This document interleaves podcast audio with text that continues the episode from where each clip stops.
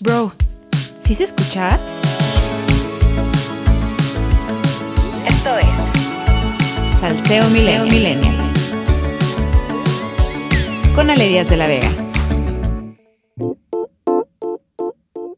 Arranca otro capítulo de este bonito podcast. Eh, comienza la semana y en esta oportunidad decidí hablar sobre el ABC de las elecciones en México. Entonces, será un episodio más informativo para saber pues qué onda, cuándo son las elecciones, qué cargos están en juego, cuántas entidades tendrán procesos electorales locales, etcétera, etcétera. Y me parece importante empezar a hablar sobre este tema porque una de las responsabilidades más grandes que creo que tenemos como ciudadanía pues es la asignación de responsabilidades concretas a las personas servidoras públicas que están tomando las decisiones. Y es que las elecciones eh, de este año van a ser las más grandes en la historia de México. Ya sé que suena a un cuento repetido porque cada, cada elección es la más grande que tenemos, pero en esta particularmente se renovarán 20.292 cargos públicos y hay que decirlo sin miramientos.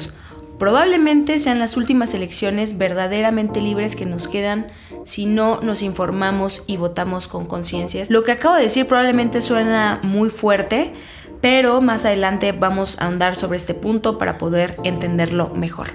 Vámonos primero con la parte técnica, entonces entrémosle a los datos y a los conceptos para que se pueda entender a quiénes votaremos el próximo domingo 6 de junio. Datos concretos.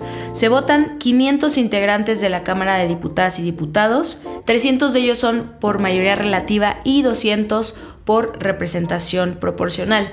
Se van a elegir 15 gubernaturas, se van a renovar 30 congresos locales, lo que supone más o menos 1063 diputaciones y 1926 ayuntamientos de 30 entidades federativas.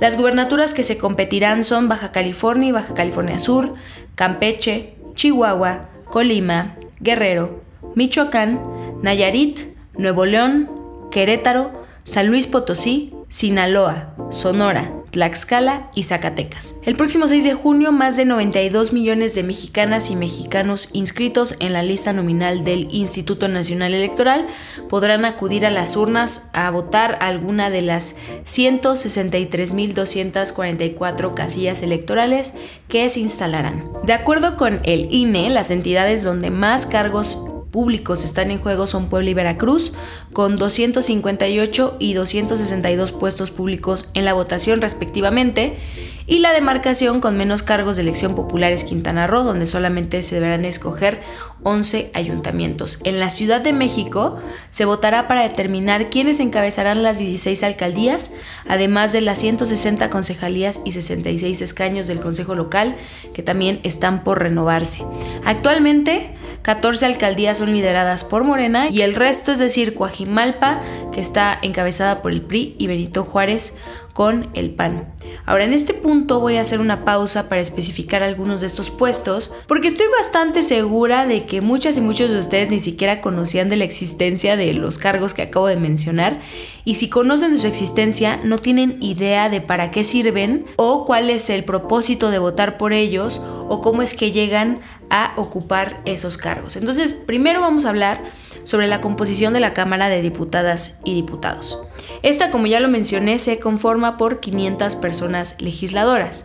300 de ellas se eligen por mayoría relativa en los 300 distritos electorales del país y 200 más son electas por el sistema de representación proporcional o plurinominales. ¿Cuál es la diferencia?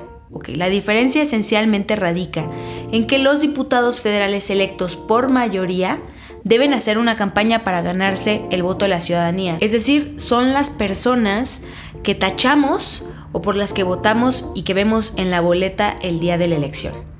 En contraste, las personas que llegan por la vía plurinominal o de representación proporcional, quizás algunos de ustedes les conozcan como los pluris, no hacen campaña directamente y tampoco obtienen espacios ni en radio o televisión, ni reciben presupuesto público para promoverse. Entonces la pregunta del millón, ¿cómo demonios terminan en la Cámara de Diputadas y Diputados? Ah, pues sucede lo siguiente, les explico. Hagan de cuenta que el país es un pastel dividido en cinco rebanadas. A estas rebanadas les vamos a llamar circunscripciones electorales, ¿ok? Bueno, cada circunscripción se compone de un grupo de entidades federativas. Entonces, Por cada circunscripción se eligen 40 diputaciones que son repartidas de manera proporcional entre todos los partidos según la cantidad de votos que hayan recibido en la elección. Oye Alejandra, pero ¿por qué llega gente por la que no votamos de manera directa? Pues suena raro, pero en principio, cuando esto se propuso en México, la intención era permitir que ante el dominio del PRI, que como ustedes ya saben, era el partido hegemónico del siglo pasado, las diversas expresiones políticas y sobre todo las minorías tuvieran, aunque sea una presencia mínima en el Congreso, aunque sus candidatas y candidatos no hubieran ganado una elección. Esto es eh, la composición del Congreso Federal. Los congresos locales son algo similar. Las diputaciones locales también se eligen según los principios de mayoría relativa y de representación proporcional que les acabo de explicar.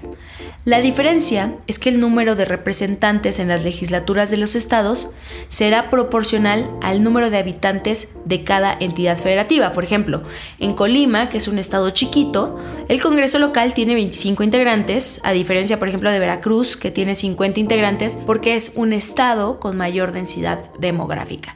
Bien, en los ayuntamientos eligen presidencias municipales o en el caso de la Ciudad de México, que son alcaldías, pues eligen alcaldes y alcaldesas. Estas personas son electas por la ciudadanía de manera directa y son representantes locales del Poder Ejecutivo, es decir, son las personas responsables directas de la ejecución del gobierno y la administración pública local. ¿Y ¿Cómo puedo conocer a las personas que son candidatas y que yo veré en la boleta según el distrito o la demarcación en la que vivo? Porque aquí en mi casa no vinieron a hacer campaña, ni asistí a un meeting, ni vi entrevistas en radio y televisión. Honestamente no he recibido los insumos para conocer a los perfiles por los cuales voy a votar. ¿Cómo lo hago? Fácil. Entras a https doble diagonal candidaturas.uine.mx el link se los voy a dejar en la descripción de nuestro canal de YouTube de este episodio. Y una vez que entran a este link se despliega un menú para que elijas el tipo de candidatura, tu entidad y sección electoral. Esa viene en tu credencial del INE. Y ya, amigas y amigos, ahí pueden ver las propuestas y el perfil de todas las personas candidatas, lo cual pues es maravilloso porque pretextos para no saber por quién votar no va a haber en esta elección. ¿Me escucharon bien? Tenemos que hacer este ejercicio reflexivo todas y todos. Solo es una vez cada tres años y no nos cuesta nada más que un poquito de nuestro tiempo. No sé si ustedes sean conscientes, pero el presidente ha hecho un esfuerzo extraordinario en atacar al INE, que es una de las instituciones más profesionales y confiables de nuestro país. Y sus ataques se traducen en un desgaste que afecta en principio al INE, pero también la legitimidad con que llegan las personas candidatas ganadoras, sin importar el partido o su tendencia política. Y esto es tal cual pues, una desgracia, porque pensar que en uno de los momentos más determinantes para el país las autoridades electorales están sufriendo un embate político y jurídico de esta magnitud, por supuesto que es desalentador y es una afrenta directa a la composición y a la perdurabilidad de nuestro sistema democrático. También vale la pena mencionar que en estas elecciones nos vamos a encontrar con varias personas que hoy ocupan un puesto de toma de decisiones, secretarias y secretarios de Estado, probablemente diputadas y diputados que ya están en el cargo porque la reelección ya es una realidad en nuestro país, y titulares de otras áreas determinantes que no están haciendo su chamba, pero que sí están pidiendo nuestro voto porque quieren ser ahora gobernadores, presidentes municipales, diputados, alcaldes, alcaldesas. Y por primera vez en México después de muchos años, como ya lo dije, habrá reelección en el Poder Legislativo y Ejecutivo locales y estas personas van a estar a cargo de decidir sobre el medio ambiente, sobre tu seguridad, sobre tu salud, sobre nuestra educación y en términos generales pues sobre nuestro futuro. Varias y varios de nosotros vamos a tener en nuestras manos quizás tres boletas y tenemos que hacer nuestro trabajo con toda responsabilidad. Así es que esta elección será un tiempo de premiar a quien hizo su trabajo y de castigar a las personas que no lo hicieron. Porque creo que esa es la tarea más importante que tenemos en estos últimos meses, o al menos en estos tres meses de campañas. Por eso es súper importante que nos informemos, que estemos bien enterados, que nos acerquemos a las fuentes correctas de información, porque finalmente, y como lo dije al principio, la tarea más importante que tenemos como ciudadanía es asignar responsabilidades. Esto ha sido todo por hoy. Eh, muchas gracias por escucharnos, por llegar a este séptimo episodio. Recuerden que estamos en todas las redes sociales como arroba Millennial, TikTok, Instagram, YouTube. También nos estamos escuchando por Spotify. Síganos, suscríbanse a nuestro canal. En nuestro canal voy a dejar ligas de interés sobre este tema para que puedan conocer mejor a las personas candidatas de sus distritos, de sus demarcaciones, para que puedan estar de alguna manera más cerca de esta toma de decisiones y empecemos a hacer un ejercicio democrático mucho más consciente. También me urge leer todo lo que quieran preguntarme, todo lo que quieran decir sobre lo que hemos ido conversando hasta ahora. Voy a estar revisando sus comentarios en todas las redes sociales porque recuerden que la discusión aquí no se agota, sino que va empezando porque con Salseo Millennial, opinar nunca había sido tan fácil. Yo soy Ale Díaz de la Vega y nos escuchamos a la próxima.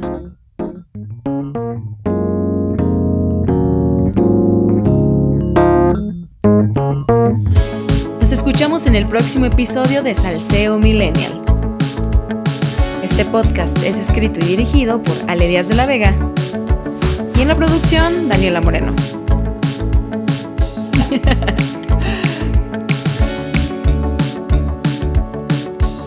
me puedes poner como un efectito?